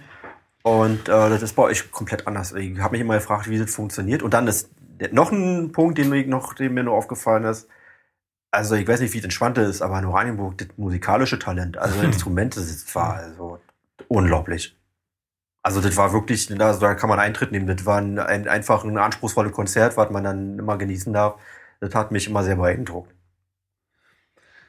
Wenn wir bei dem Thema sind, was ist der Unterschied oder was ist gleich oder was verbindet uns? Äh, so richtig doll mag ich diese Diskussion gar nicht so. Das kann ich mir vorstellen. Weil, ja. weil ist auch knifflig. Weil, weil ich empfinde, die gibt einen viel entscheidenderen. Was uns verbindet? Äh, was uns verbindet. Oder ich glaube, dass Glaube wichtiger ist als Kirche. Weil Kirche in jeglicher Form hat immer ein Riesenpotenzial, Menschen auch zu enttäuschen. Aber so eine Verbindung zu Gott, so ein echter gelebter Glaube, der so getragen ist, auch wie so eine persönliche Beziehung zu Gott. Äh, ich glaube, der kann eine enorme Kraft entfalten. Ich glaube, dass das auch ein Punkt ist, wenn nicht junge Leute für sich entdecken, dass die dann nicht nur aus Zwang da irgendwo hingehen oder weil sie müssen oder so, sondern weil denen wirklich was bedeutet, dass es ein Lebensinhalt wird. Und wenn uns der Glaube verbindet, ich glaube, da sind wir uns auch immer einig mit Christen aus allen äh, Konfessionen. Da hat man immer sofort einen Draht miteinander. Und das ist mir wichtig, das nicht nur heimlich für mich zu machen. Das machen ja auch manche, dass es so Privatsache ist, sondern das ist mir wirklich wichtig, das dazu zu stehen in der Öffentlichkeit. Einfach auch aus tiefster Überzeugung, dass es ein gutes, äh, sinnerfülltes Leben ist, wenn man so ein Leben mit Gott lebt. Ich möchte jetzt auch nicht irgendwie, äh, also so laientheologische Diskussionen führen. Ich weiß, wo, wo es bei mir dünne wird und ja. ähm, aber, aber trotzdem, also ich glaube, über das, was Glauben bedeutet, es äh, hat sich jeder schon mal mehr oder weniger anspruchsvolle Gedanken gemacht und also was mich äh, mal sehr beeindruckt hat oder woran ich mich sehr gerieben habe, das war, äh, ist auch wirklich schon 25, 30 Jahre her, äh, ja, ganz, sagen wir 25, eher so alt bin ich dann doch noch nicht. Äh, da war ein äh, Comedian, der mich damals sehr, sehr beeindruckt hat, den ich auch sehr gemocht habe. Ähm, aber ich sage auch nicht den Namen. Der hat äh, im Prinzip sinngemäß hat er erklärt, äh, dass äh, Glauben bedeutet ja im Prinzip nicht zu wissen. Also das heißt, die, der Quintessenz, dass das Wissen den Glauben automatisch übersteigt und deswegen das Wissen dem Glauben über, über, überlegen ist. Und ich äh, fand ihn ansonsten, er hat viele schlaue Sachen gesagt, aber ich fand den Satz so, so dumm. Ähm, weil für mich, ähm, also ich will bloß mal beschreiben, was ich unter, unter Glauben verstehe, äh, Glaube verstehe. Äh, ich habe das für mich so irgendwie ähm, verinnerlicht. Glaube heißt für mich etwas versuchen, sich zu erschließen, was der Mensch gar nicht verstehen kann. Und Glaube kann sich irren, Glaube kommt an Grenzen und Wissen auch. Aber Glaube an sich, äh, der ist sich darüber bewusst, dass er nicht die Wahrheit komplett äh, für sich, sondern ist eher eine Form von Vertrauen darauf und ein Bewusstsein darauf, dass es etwas Höheres gibt, was der Mensch einfach nur mit wie eine Ameise die Sonne verstehen kann. Mhm. Und das Wissen hat sich oft geirrt und ja, und also sehr, sehr laienhaft erklärt, was man, was sehr kompliziert ist, aber wenn du jetzt sagst, äh, Glaube verbindet dich mit vielen Menschen, was verstehst du unter Glauben? Nein, nochmal zu dem Thema, dass ich gebe jetzt auch nicht meinen Verstand in der Garderobe ab, wenn ich in eine Kirche gehe, sondern das gehört mit dazu. Das ist ja Teil von mir zu denken und so. Für mich bedeutet Glaube, dass man äh, ein gewisses inneres Anerkennen dessen macht, dass es was Höheres gibt, als wir, dass es Gott gibt. Äh, dass es ein Gott ist, der die Welt gemacht hat. Das fällt mir überhaupt nicht schwer zu glauben. Kann ich mir nicht vorstellen, dass so was aus Zufall entstanden ist. Und in der Bibel zu lesen, dass dieser Gott uns liebt und in der Beziehung mit uns leben will. Für mich gehört dazu, dass man äh, mit diesem Gott kommuniziert, indem man in einem Gebet formuliert, äh, äh, Gott, ich lade dich in mein Leben ein. Ich habe gemerkt, dass es ein Fehler war, ohne dich zu leben. Und wenn Gott dann antwortet und sich irgendwie zeigt, und da kann ganz unterschiedlich sein, da kann so ein ganz lebendiger Glaube entstehen. Das ist so, wenn man von Gottes Geist spricht. Wenn der in das Leben eines Menschen kommt, kann so ein neues Leben anfangen. Oder da gibt ja diese Worte, die sind so abgedroschen, die mir so schwer über, anders darf ich so schlechte Vokabeln für, aber wenn man sich so bekehrt, wenn man wirklich sagt, ich kehre um von meinem Leben, was ich ohne Gott gelebt habe und fange ein neues Leben mit Gott an. Das ist für mich so ein, so ein Startpunkt, so ein, so ein wesentliches Merkmal eines Glaubens. Christen bezeugen das ja dann durch ihre Taufe oder in ihrer Konfirmation, dass sie als Kind getauft wurden. Damit machen die klar, ich habe das kapiert. Und für mich ist es so erstaunlich, dass wenn ich manchmal bete und Dinge passieren, die ich nicht verstehen kann nach dem Gebet. Nicht immer, nicht auf Knopfdruck, nicht sofort, aber dennoch spürbar, das bestärkt mich enorm in meinem Glauben. Hatte gerade diese Woche so was. Ähm, habe ich Zeit, das zu erzählen? Ja, bitte, du hast alle Zeit der Welt. Wir waren im Zeltlager und ich stand auf der Bühne und musste ein lustiges Programm machen und draußen flitzen die Sanitäter hin und her. Und dann habe ich bald mitgekriegt, haben sie mir gesagt, Dietmar, betrifft deine Tochter. Die hat so eine Schmerzen, wir wissen ja nicht, was mit der werden soll. Dann kann, konnte der Sanitäter nicht mehr tun, haben wir die ins Krankenhaus gefahren und ich musste das Programm zu Ende bringen. Mir ist das Vaterherz rausgerissen.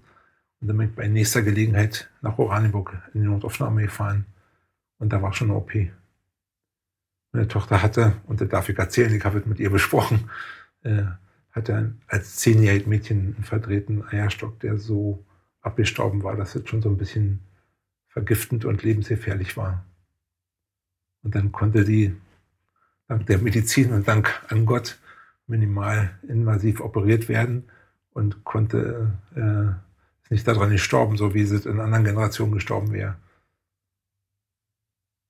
Und manchmal fragt man sich ja, warum so eine Notsituation in unser Leben kommt. Und wir haben gebetet wie verrückt und ich habe Gott nicht verstanden. Wir machen hier so viel Gutes und jetzt so ein Leid in meiner Familie.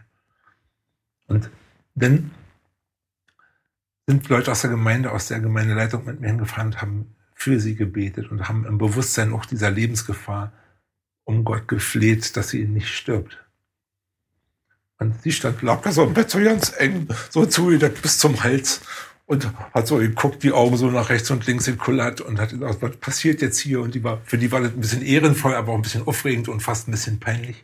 Und dann schiebt meine Tochter unter der Zudecke so die zwei Finger nach vorne, so wie so ein Victory-Zeichen, so wie so Bugs Bunny-Ohren, so. Und hat kein Ton gesagt. Und da habe ich sie gefragt, was bedeuten denn die zwei Finger? Und dann sagt sie, Papa, Gott hat es klug gemacht. Er hat mir zwei Eierstöcke gegeben. Vielleicht kann ich doch noch Mutter werden. Mich hat bewegt, dass man in größten Nöten des Lebens Gott vertrauen kann. Äh, und so ein kindlicher Glaube, so wie Emily den so ganz einfach gelebt hat und wie wir das erfahren haben, das hat mich stark motiviert. Warum erzähle ich das äh, jetzt gerade in der Situation auch so eine intime Sache? Jetzt in der Adventsbäckerei, in der Weihnachtsbäckerei war große Diebusel in der ganzen Backstube und ich war im Büro und meine kreidebleiche Tochter kommt 10, 12, 14 Jahre später ins Büro und sagt, Papa, mir geht's so schlecht, ich muss jeden Morgen brechen. Äh. und äh, zum einen sehr bemitleidenswert, so bleich und äh, eingefallene Augen und zum anderen ein verschmitztes Lächeln im Gesicht. Und dann haben wir noch ein bisschen gewartet und dann war sie beim Frauenarzt äh, und dann hat sich herausgestellt, sie konnte Mutter werden. Und bei mir sind so sprungartig die Augen hochgegangen. Und ich habe ihr so zwei Finger gezeigt, so ähnlich wie sie die damals äh, unter der Bettdecke vorgeholt hat. Und ich habe gedacht, manchmal braucht es so eine Geduld. Und wer sich da ein bisschen auskennt, das war wirklich kompliziert, dass sie überhaupt Mutter werden kann. Aber dass so ein Gebet und so ein Vertrauen erhört wird, dass man Gott erleben kann, auch in 2022, das bewegt mich sehr, das motiviert mich sehr, äh, auch öffentlich für meinen Glauben zu stehen eine sehr individuelle Geschichte, aber meine Geschichte. Und äh, ja, da fängt Glaube an, dass man sich darauf einlässt und Gott ist manchmal nur so ein Gebet weit von uns entfernt, dass man ihn erfährt. Ich überlege gerade, ob ich mit einer Geschichte von mir antworte, hm. die mir sehr am Herzen liegt. Ich war dreimal in meinem Leben in Jerusalem. Das erste Mal war mit dem Fahrrad gewesen. Ja. Also das ist jetzt nicht der einfachste Weg, um dorthin zu kommen. Äh, aber hat mir natürlich viel bedeutet. Also das war im Jahr 2004. Und ähm, da habe ich viel für mich auch verstanden. Ich bin überhaupt nicht mit einer christlichen Motivation hingegangen. Das hat für mich eine untergeordnete Rolle gespielt. Aber habe viel für mich, also, also ich habe einfach Vertrauen gelernt, weil da auch, auch so viele Situationen gewesen sind, wo so unglaubliche Zufälle irgendwie passiert sind, wo, also die ich mir nur so erklären konnte, dass da jemand auf mich aufpasst. Äh, eine Geschichte, muss ich noch, noch eine kleine Schleife mit reingebaut, war gewesen, wir waren in einer, in einer türkischen Wüste, also bei Ankara, also da ist wirklich nichts. Und wir hatten einen Reifenschaden. Also Reifenschaden ist nur wirklich nicht ein Schlauch, sondern wirklich ein Reifen. Ja. Und den haben wir nur wirklich ausgerechnet gehabt. In, also 100 Kilometer ein kleines Dorf, 100 Kilometer. Und wir haben wirklich in diesem einen Dorf haben wir einen Reifenschaden gehabt. Und in diesem da einen Dorf gab es einen Reifenladen. Aber das kannst du dir nicht vorstellen, so wie bei uns, also, sondern da war ein Laden, da waren halt überall abgewetzte Reifen für einen Traktor, für das, und der hat halt einfach mit Reifen mobilt. Und er hat genau einen Reifen gehabt, der an unser Rad gepasst hat. Oh. Und und also der, allein der Weg, um diesen Laden zu finden, also da war mal also eine äh, Gruppe von Arabern, die den haben wir gezeigt und die haben dann geklärt und gefunden und wir, also wir waren komplett in, also wir haben nichts aktiv selber gestaltet, sondern irgendwie haben sich die Wege dorthin geführt und es war relativ schnell gelöst das Problem und sowas ist halt ständig passiert. Und äh, da habe ich also viel für mich gelernt. Also da ab dem Moment und ich hatte vorher auch wirklich so ein paar, paar schwierige Zeiten, also in der Hinsicht. Äh, das hat auch damit zu tun, dass eben nicht alle Gebete erhört werden ist auch ein Teil der Wahrheit, aber da, da habe ich viel für mich rausgezogen und viel auf Vertrauen gelernt. Na, jedenfalls bin ich zurückgekommen, das war im Jahr 2012. Und äh, habe dann also in den Jahren auch angefangen, mich auch mit Israel zu identifizieren und habe also es, gibt, es wird viel über Israel geredet und gestreitet. Ich glaube, über was wird mehr gestreitet als über, über Israel, ja. über welches Land auf der Welt wird mehr gestreitet. Und mir ist es halt sehr vertraut geworden und äh, ich hatte das ähm, ja, das Bedürfnis, Israel auch zu verteidigen und besser zu verstehen. Und äh, dann hat man noch mehr das Bedürfnis, äh, Israel mehr zu verteidigen und habe mich wirklich sehr damit identifiziert. Habe auch versucht, die Sprache ein bisschen zu lernen. Das ist leider jetzt seit dem, äh, ein paar Jahren nicht mehr aus Zeitmangel nicht mehr so gepflegt. Ähm, aber jedenfalls bin ich ähm, zur Klagemauer, also ähm, dann habe das erste Mal ähm, konsequent aus der ersten Reihe eine, eine Bitte ähm, auf einem Zettel geschrieben. In meinem sehr gebrochenen He Hebräisch, Ani, Rotze, Tinok, Bivakasha. Ich wünsche mir ein Kind. Einfach 33 Jahre alt. Ich hatte mir fest vorgenommen, dass ich mit 25 Jahren spätestens Papa bin und ich war 33 Jahre und es war also weit, weit davon entfernt, dass irgendwas mit Familienplanung war. Und ähm, das war 2012 und also ich kann sagen, unmittelbar nach der Reise ist mein Leben wirklich so komplett durcheinander geraten. Das war übrigens in der Zeit, wo ich mit demjenigen, äh mit dem ich äh, viel auch gesprochen habe und auch viel über Glauben diskutiert habe. Also wirklich, es ist alles irgendwie implodiert. Ich habe quasi auch bei meinen Eltern an die Tür geklopft und habe gefragt, ob ich nochmal mein Kinderzimmer irgendwie äh, beziehen dürfte. Mhm. Was mit 33 Jahren auch nicht das Schönste ist, was man sich vorstellen kann. Und so Sachen sind passiert. Und äh, aber dann hat sich alles nochmal neu gefügt und das waren drei Jahre später und ich habe wirklich, also das war der, der innigste Wunsch, den man haben kann, kam noch meine Tochter Hanna auf die Welt. Ja. Und äh, in einer glücklichen Familie, haben wir noch eine kleine Schwester, habe zwei Mädchen und ähm, das war die zweite Reise und die dritte Reise ähm, war dann im Jahre 2000 19 zusammen mit dir. Ja. War das 2019? Ich, ich glaube, es war 2019. Ich glaube auch. Und ich war wieder an der Klagemauer gewesen und ich habe wieder einen Zettel geschrieben und habe darauf geschrieben, äh, Todaraba Adonai. Vielen lieben Dank. ja, mein sehr Herr. gut. Das ist meine Geschichte. Ja. Auch ein bisschen eine Weihnachtsgeschichte. Ich finde so stark, dass oft mit den Kindern so eine Hoffnung verbunden ist. Und wenn wir Weihnachten feiern, bei all dem Trubel und bei Auguste und wen wir hier alles in Oranienburg haben, glaube ich, darf man manchmal nicht vergessen, dass es Weihnachten um ein Kind geht, um darum, dass Jesus Christus in diese Welt gekommen ist. Und wie stark, wenn man diesem Jesus begegnet, wenn man betet, wenn man seine persönliche Geschichte mit ihm erlebt. Das ist wirklich cool. Und ich hoffe, mir selber auch, war jetzt so getrieben auch von den Ereignissen und von den Backen und von den Problemen und Baustellen und so, dass man wirklich diese Weihnachtszeit nutzt, um mal das nachzudenken, darüber nachzudenken, was wirklich äh, im Leben zählt. Und ich glaube, dann kommt man ganz oft am Glauben und an Jesus Christus nicht dran vorbei. Das ist so eine große Chance, finde ich, die Weihnachten bietet. Genau. Was hat sich äh, Gott, Gott ja, dabei gedacht, dass er äh, also sein Sohn, ein Kind, äh, auf die Welt gebracht hat, einen Sterblichen. Das ist ja die Geschichte von Weihnachten. Ja. Ich glaube, dass Gott eine große Sehnsucht hat, mit Menschen in Beziehung zu treten und seine Liebe zu zeigen. Und äh, offenbar hat er das als den geeignetsten Weg äh, gewählt, Menschen auf Augenhöhe zu begegnen, äh, in der Person von Jesus von Nazareth. Und das ist so, das, wie ich die Bibel, wie ich Gott verstehe, dass das ein Angebot ist. Ich, das ist ja auch in diesen alten Schriften von den Juden so vorhergesagt. Und ich habe das neulich gelesen aus diesem Jesaja-Buch, was auch in der Bibel mit drin ist.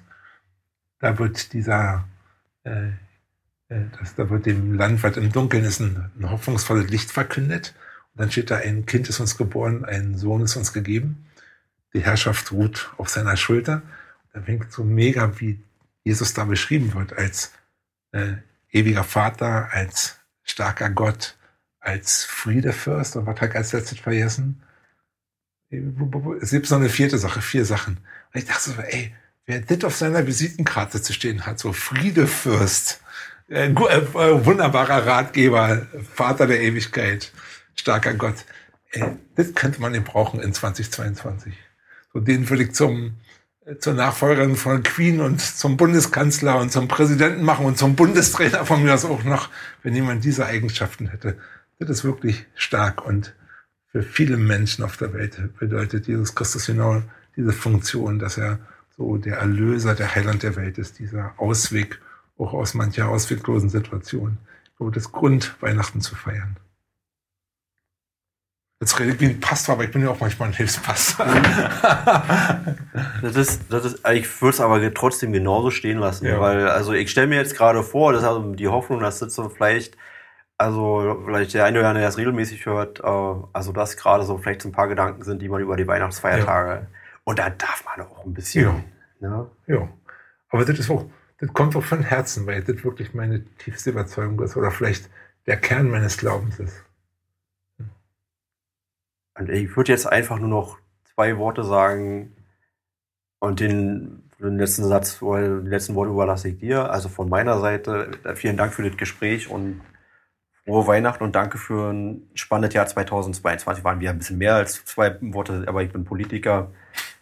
Und alles Gute für das Jahr 2023, was immer da auf uns zukommt. Wir nehmen es so an. Ja.